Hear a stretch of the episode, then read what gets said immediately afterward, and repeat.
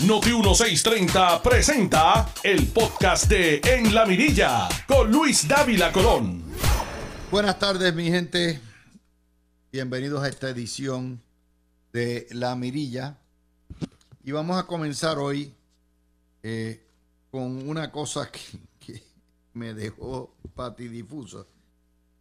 Pero ya yo creo, yo les he dicho, les he dicho a ustedes que hace más de 40 años yo dejé de confiar en la justicia colonial. Por el sistema como se corre, por las dobles varas.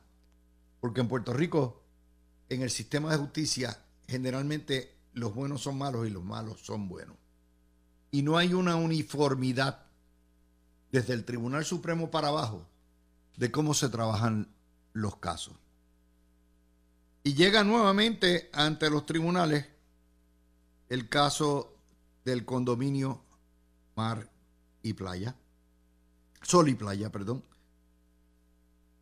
Y hay una determinación ya final, firme e inapelable de parte de los tribunales y de la Junta de Planificación de que hay que demoler lo que se hizo en la reconstrucción de la piscina y del área comunal porque todavía invade parte de lo que es la zona marítimo terrestre.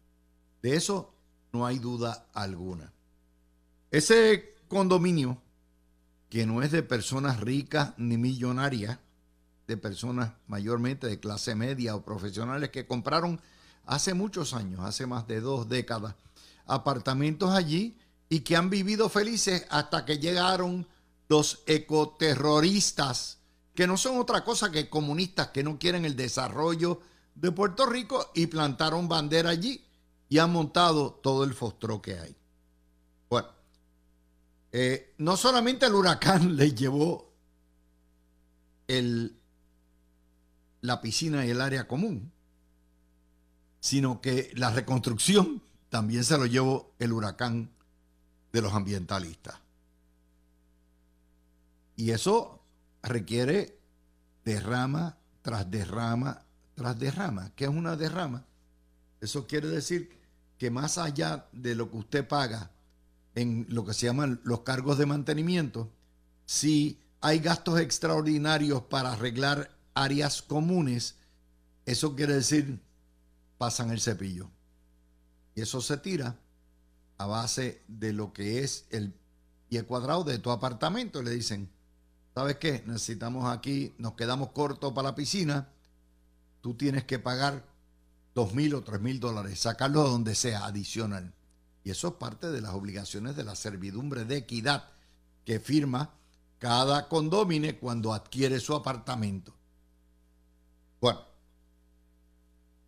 para hacerles el cuento largo, bien corto,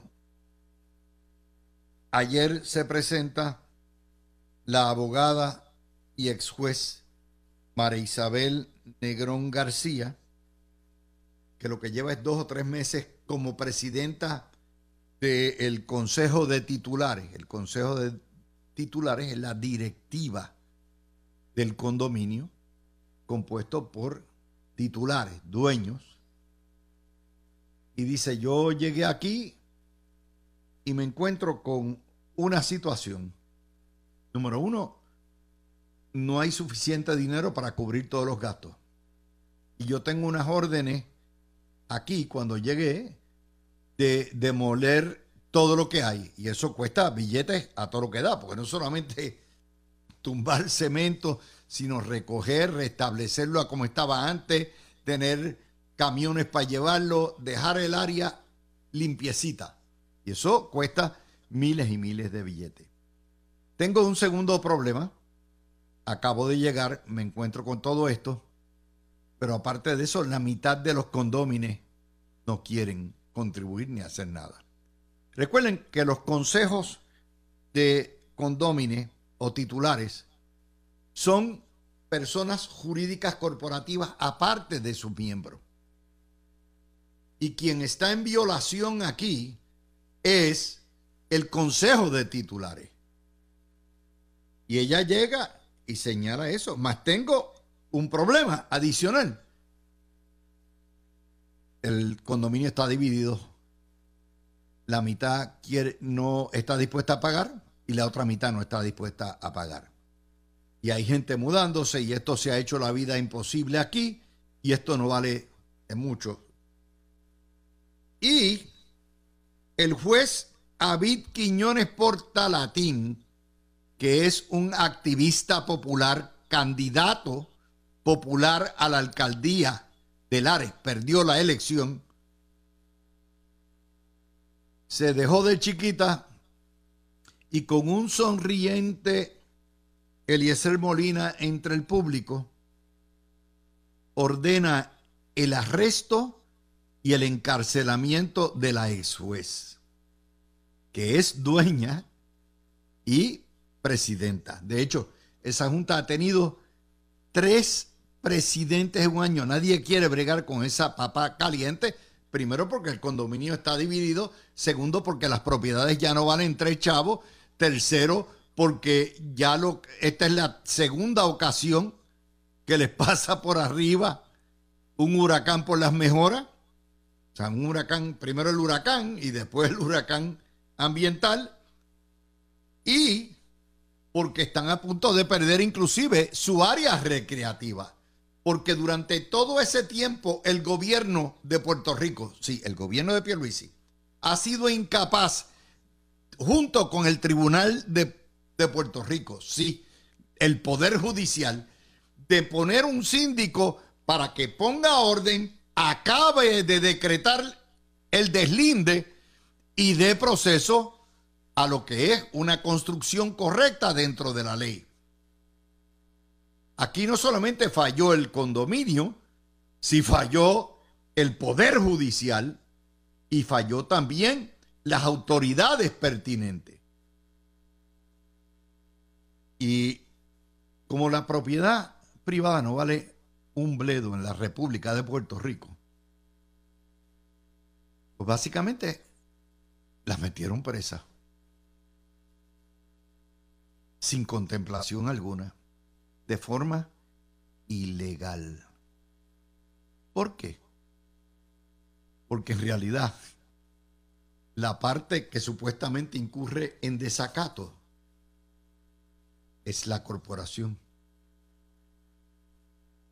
Y era contra la corporación que el juez tenía que tomar las sanciones pertinentes, no contra la presidenta en su carácter personal abusiva, inusitada. Esto nunca se había dado en los tribunales de justicia. Que metan presa a una residente, una mujer proba, por que no se puede cumplir con unas situaciones, por unas realidades que existen. ¿Qué podía haber hecho el juez? Muchas cosas podía haberle metido una multa al condominio y de ese dinero de multa se sacaba para hacer la remoción de los escombros y para demoler. Podía haber embargado las cuentas del condominio. Podía haber nombrado un síndico que corriera y que cumpliera con la ley. Podía haber llamado a todos los titulares y ordenado a arrestar, su pena ha citado, o sea, no arrestar, citar a todos los miembros de la Junta de Directores para que explicaran.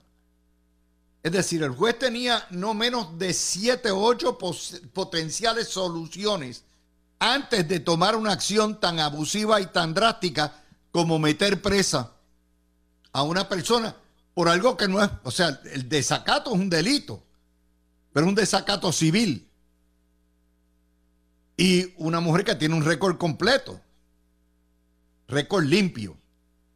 Entonces es así que, pues, juez.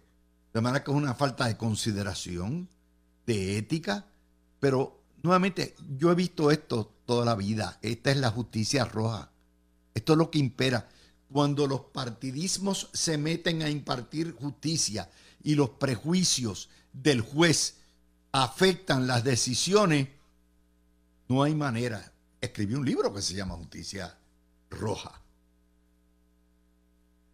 Y nuevamente dice el juez, yo declaro el desacato y usted se queda presa hasta que se demuela aquí, hasta que se resuelva.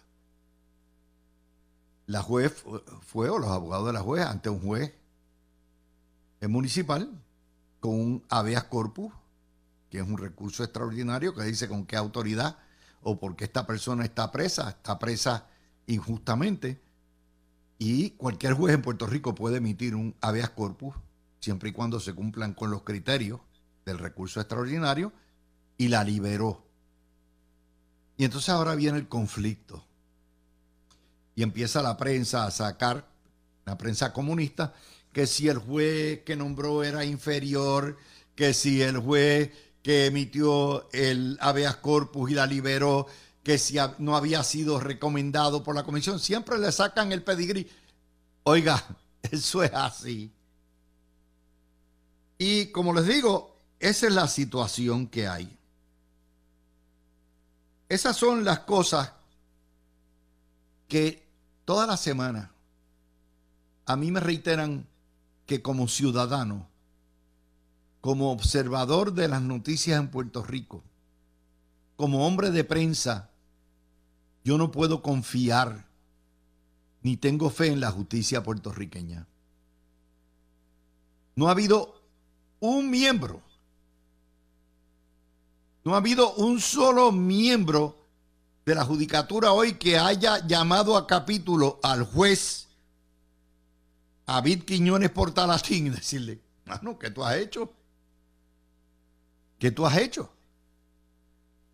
Y entonces Eliezer Molina, que es el que se mete en las propiedades, los que agreden a los, a los policías, los que hacen barbaridades, mueres tú de la risa, porque esto es un operativo político. Aquí no le importa un demonio, las tortuguitas, ni la vida marina. Todo esto es un operativo político de parte de una serie de operativos. Y ya está, eso no va a cambiar mi opinión.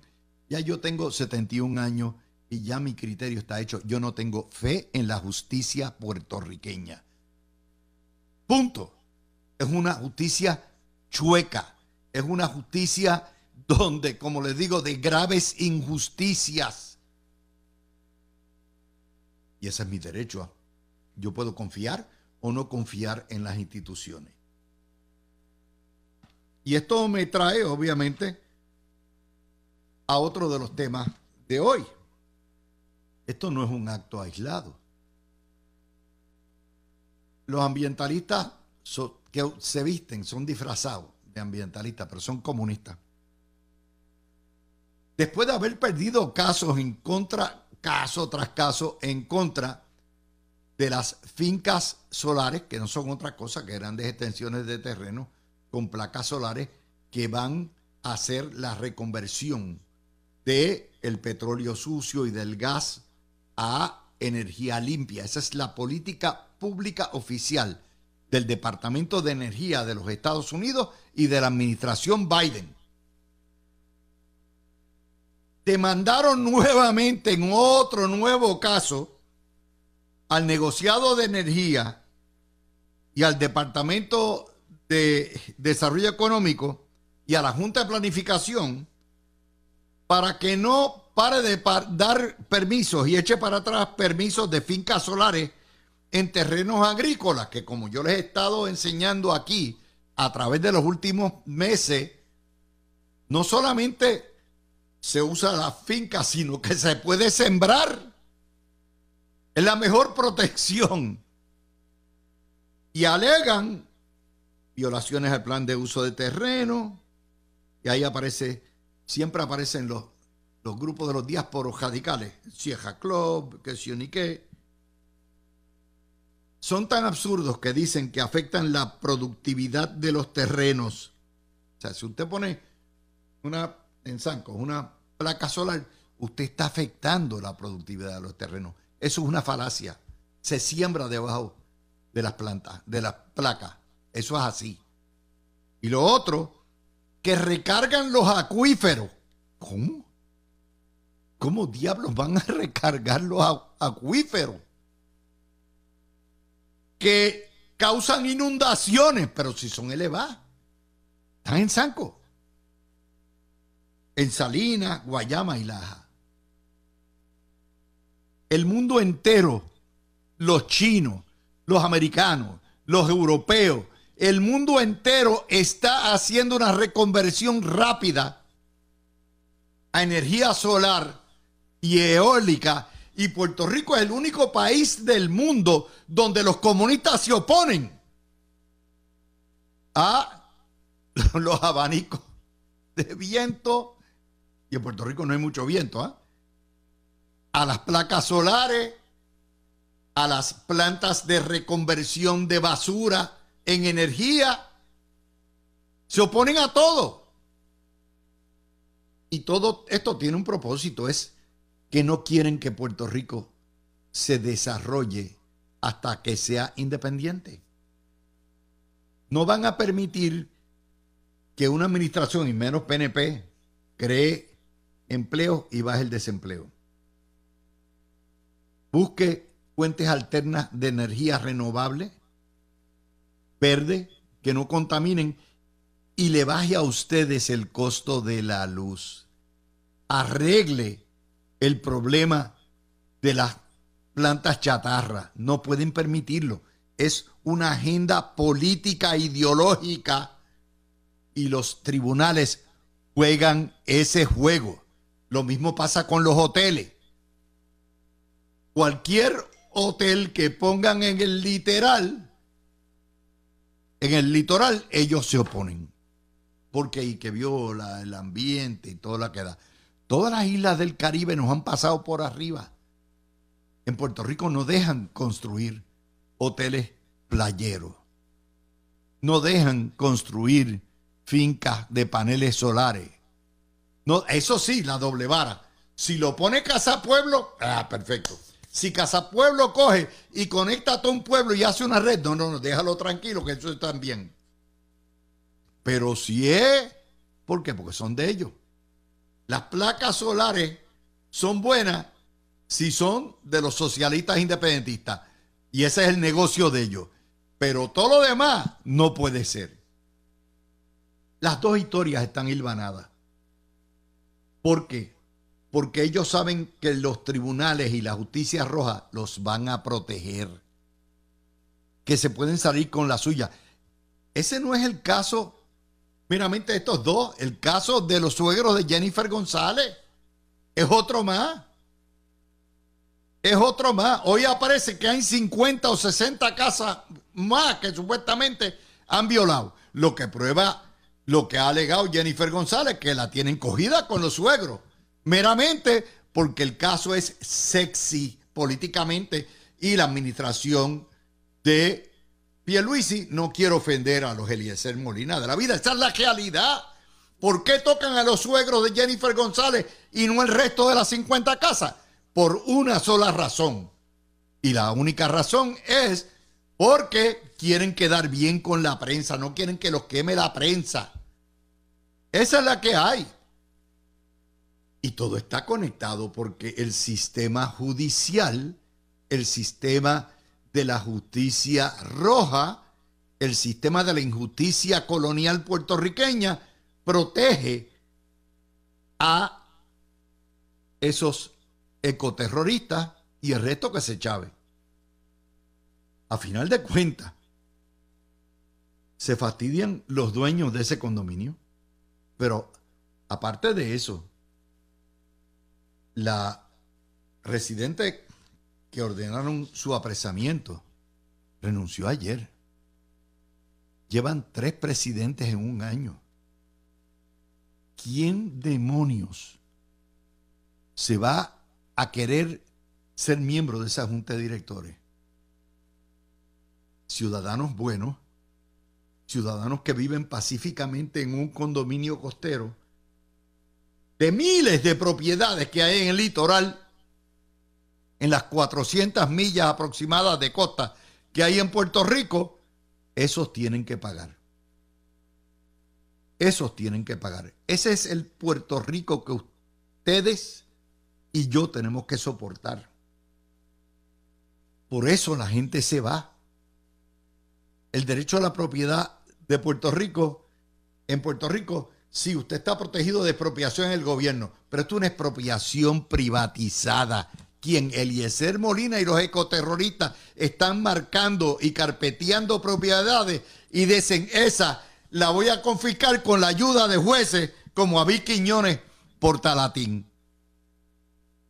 Esa es. Así que con esas dos noticias empezamos el día de hoy. Cuando regrese les voy a explicar las implicaciones en el segundo video del caso de Georgia contra Donald Trump y sus 18 secuaces. Regresamos. Tú escuchas el podcast de En la Mirilla con Luis Dávila Colón por Noti1630. Vamos a la segunda mitad de esta mirilla del martes 15 de agosto, segundo video para ustedes. Es interesante cómo la gente reacciona a esto. No la gente, la prensa. La prensa es barata al juez que emitió el habeas corpus porque es nombrado por el PNP. Y es un juez que actuó conforme a derecho. Entonces, ¿qué es lo que hace el secretario de Justicia? Culipandea y dice, no, no, es un lío de jueces allá, yo no me meto en esto. Este es el secretario de Justicia del gobierno PNP de Puerto Rico que no tiene espina dorsal alguna y se zapatea. En vez de decir, yo no entiendo cómo diablo se puede meter presa a una ciudadana, proba, ex juez. No, no, no, el secretario de Justicia se lavó las manos. Hizo un pilato. Por eso, Pedro Pierluisi es que tienes los problemas que tiene. Porque culipandean tus agencias. Le tienen terror a los ecoterroristas. Le tienen terror a la prensa. Y venden el alma al diablo antes de tomar posiciones y posturas. Ese es el problema. Y estamos, nadie cuestiona. Bueno, ahorita ustedes escucharon a Coma hacer un análisis excelente de lo que trascendió ayer, pero es que el que mira esto con ojos estrictamente de derecho dijo, tiene que decir esto es una locura. No habíamos visto jamás una cosa igual, pero este es Puerto Rico. Esto me trae a otra de las notas de, de hoy.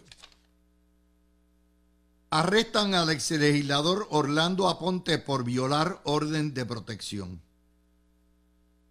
¿Se fijaron? En ninguna de las historias, esta es la del nuevo día de página 14, aparece por qué. Como es populete, y estaba, le dieron todo el espacio hasta que se acabó la sesión. No sacan la razón. Detrás de cada orden de arresto tiene que haber una relación de hechos, puestos por lo menos en la denuncia y en la orden de arrestar. No pusieron. ¿Qué fue lo que hizo? Yo no sé. Yo no puedo. Volvió y formó un escándalo. Insultó, se acercó. ¿Qué fue lo que hizo? Yo no sé, pero tenemos un derecho a saber. Pero la prensa lo protege. La prensa llega a ser PNP, Dios mío. Le sacan cuanta cosa hay. Porque es lo que hay.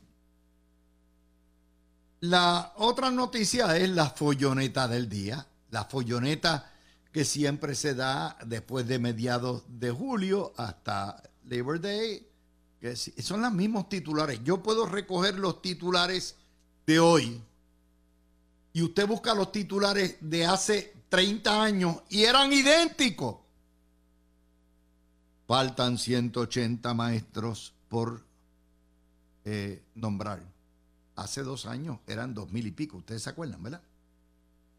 El vocero, cuesta arriba el acceso a servicios de educación especial. Eso ha sido titular en los 90, en principios de esta década. Después del 2010 y ahora cuatro décadas con el mismo titular.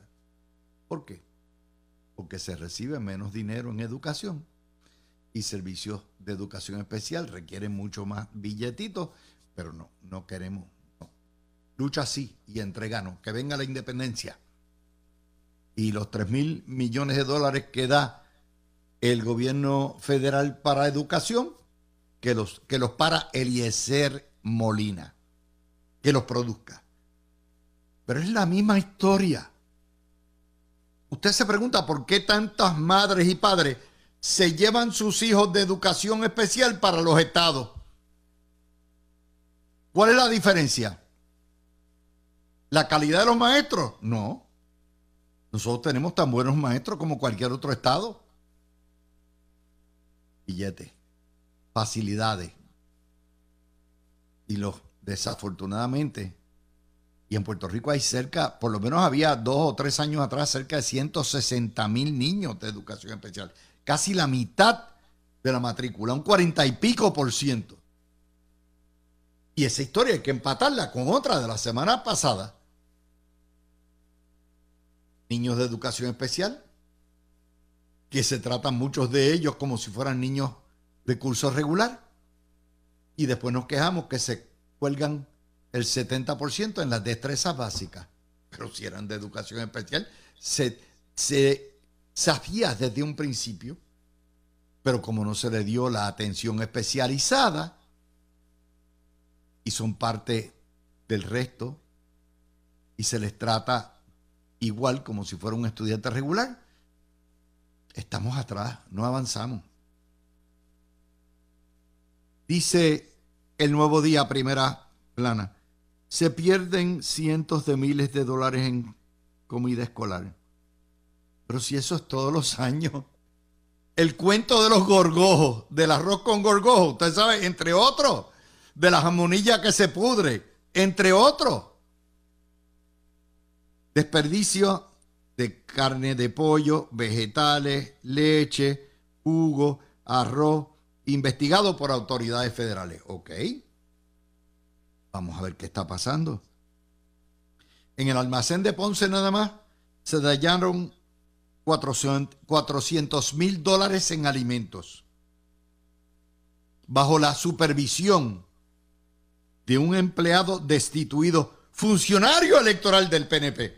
Eso fue que como era funcionario electoral del PNP, sus labores dejó podrir las cosas. No, esta es la mala leche, el odio que inyecta el periódico. No tiene nada que ver el que sea funcionario electoral y su desempeño en el colegio, en, en, todo el sistema de alimentos. Pero lo ponen en titular. ¿Qué pasó? O sea, según esta historia, el congelador del almacén se averió y hubo que decomisar pollo, carne, vegetales, leche. Ah, fue que se dañó el, la nevera. ¿Y qué tiene que ver eso con Edwin ¿O tiene que ver con un funcionario electoral del PNP? Nada.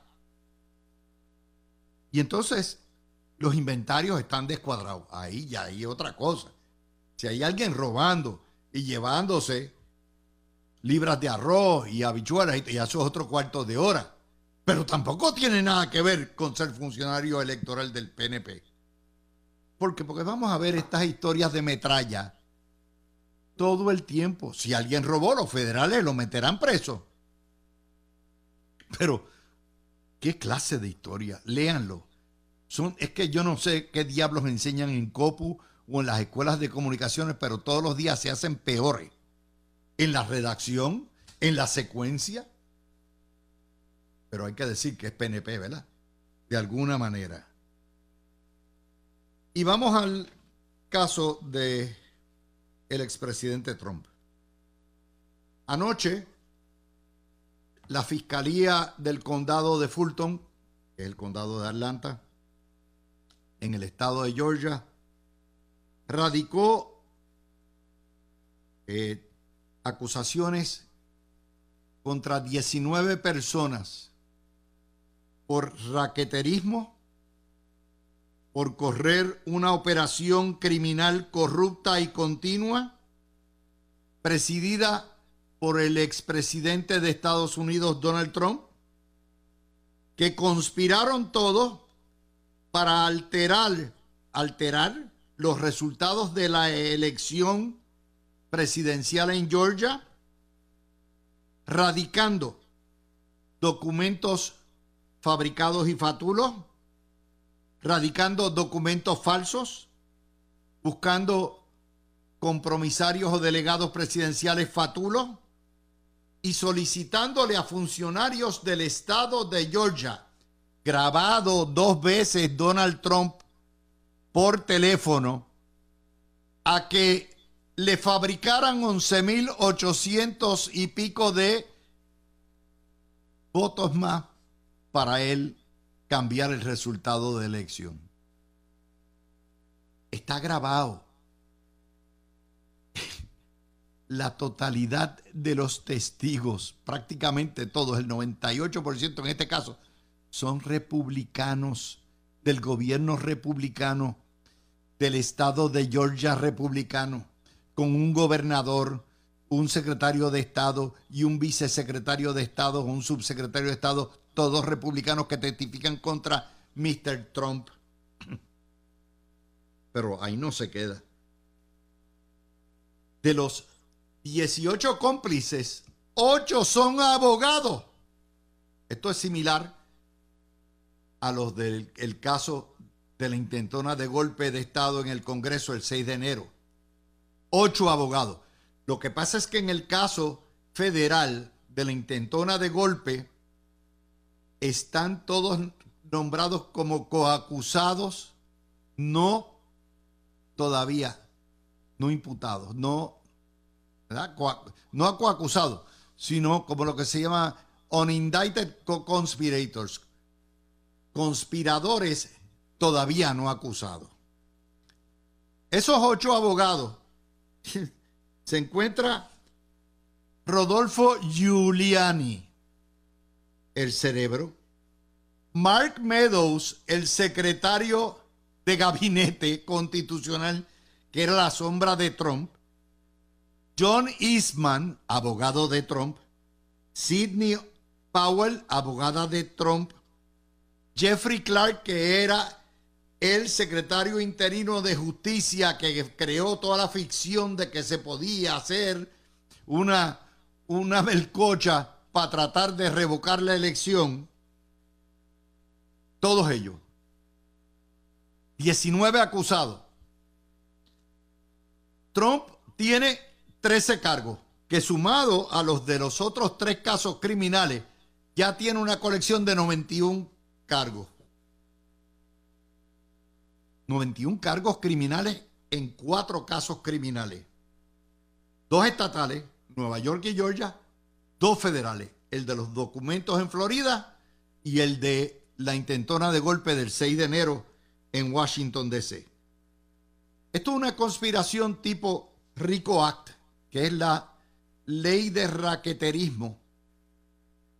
Georgia cogió el RICO Act, el Racketeering Influences Corruption Act, que se pasó, no, sé, acuerdo si, no me acuerdo si fueron los 80 o los 90, para combatir las grandes mafias y que ¿verdad? operaban con unas herramientas y unos instrumentos por debajo de la ley, utilizando subterfugios legales. Y le aplicaron las reglas de la mafia como una, como una básicamente una operación criminal continua. ¿Cuál era el objetivo? Preservarse en el poder, dar un golpe de Estado. Si él viraba la elección en Georgia, viraba la elección general, no solamente Georgia, lo trató en Michigan, lo trató en Arizona, lo trató en Wisconsin. Todo esto es parte de un esquema mayor. Y se quedaba en el poder. Un golpe de Estado. No lo dicen así, pero es una intentona de golpe de Estado. Lo que pasa es que aquí se violaron leyes estatales. Y al violar ley estatal, le meten mano a todos ellos. Eh, los co-conspiradores que aquí han sido acusados están en remojo. ¿Por qué? Porque van a venir a cantar como pajaritos. La mayoría de esos abogados son mayores de 60 años. De manera que ahora tienen que pensar 28 mil veces qué es lo que van a hacer.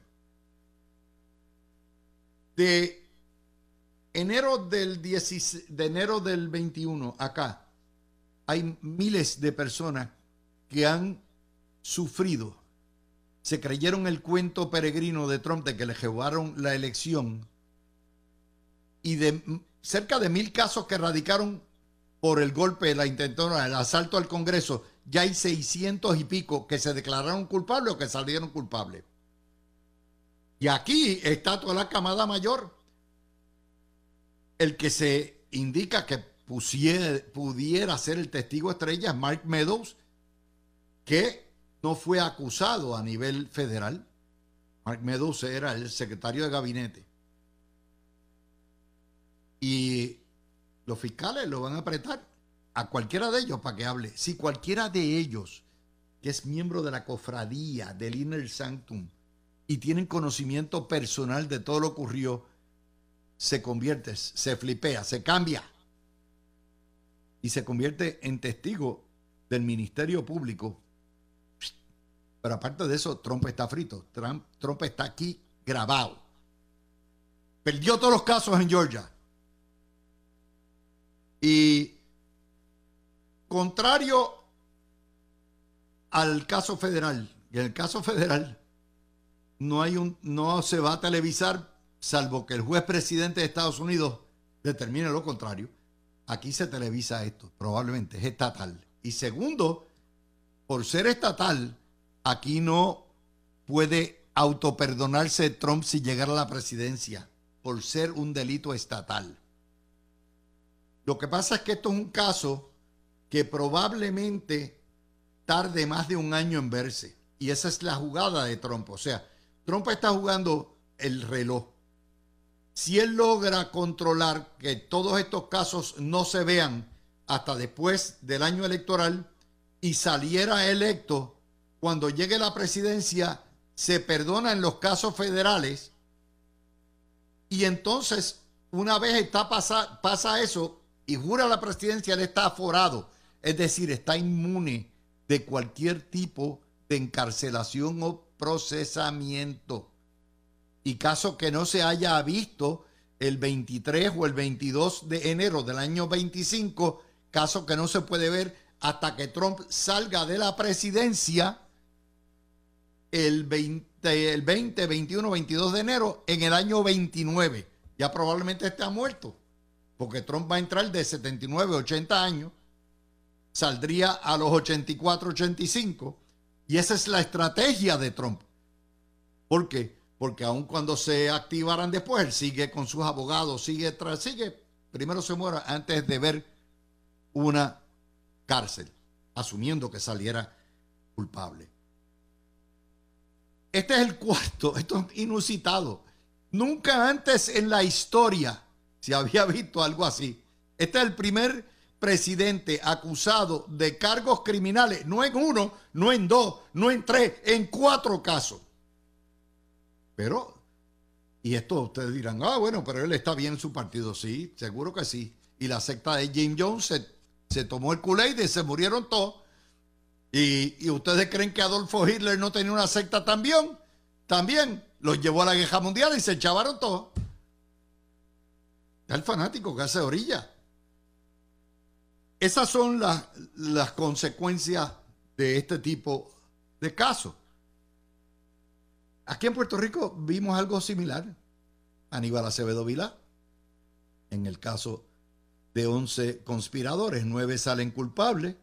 Aníbal utiliza la posición del gobernador y los fondos eh, públicos y sale absuelto. Y los populares juraban y perjuraban y estaban ahí, detrás de Aníbal. El Partido Popular no ha vuelto a dar, a levantar cabeza desde eso. Los populares han estado pagando esos platos rotos por más de 15 años y cuidado si más. Lo único que ha hecho el Partido Popular es ir en picada. Les recuerdo que Sila Calderón ganó por 48.3% de los votos. Y Altieri sacó apenas el 32%. Ese es el costo. Cuando la gente se aferra a un caudillo por lealtades ciegas, sufre la colectividad y a final de cuentas pagan bien caro. Ese es el análisis. Cierro el segundo video del, de hoy. Tú escuchaste el podcast de En la Mirilla con Luis Dávila Colón en Noti 1630.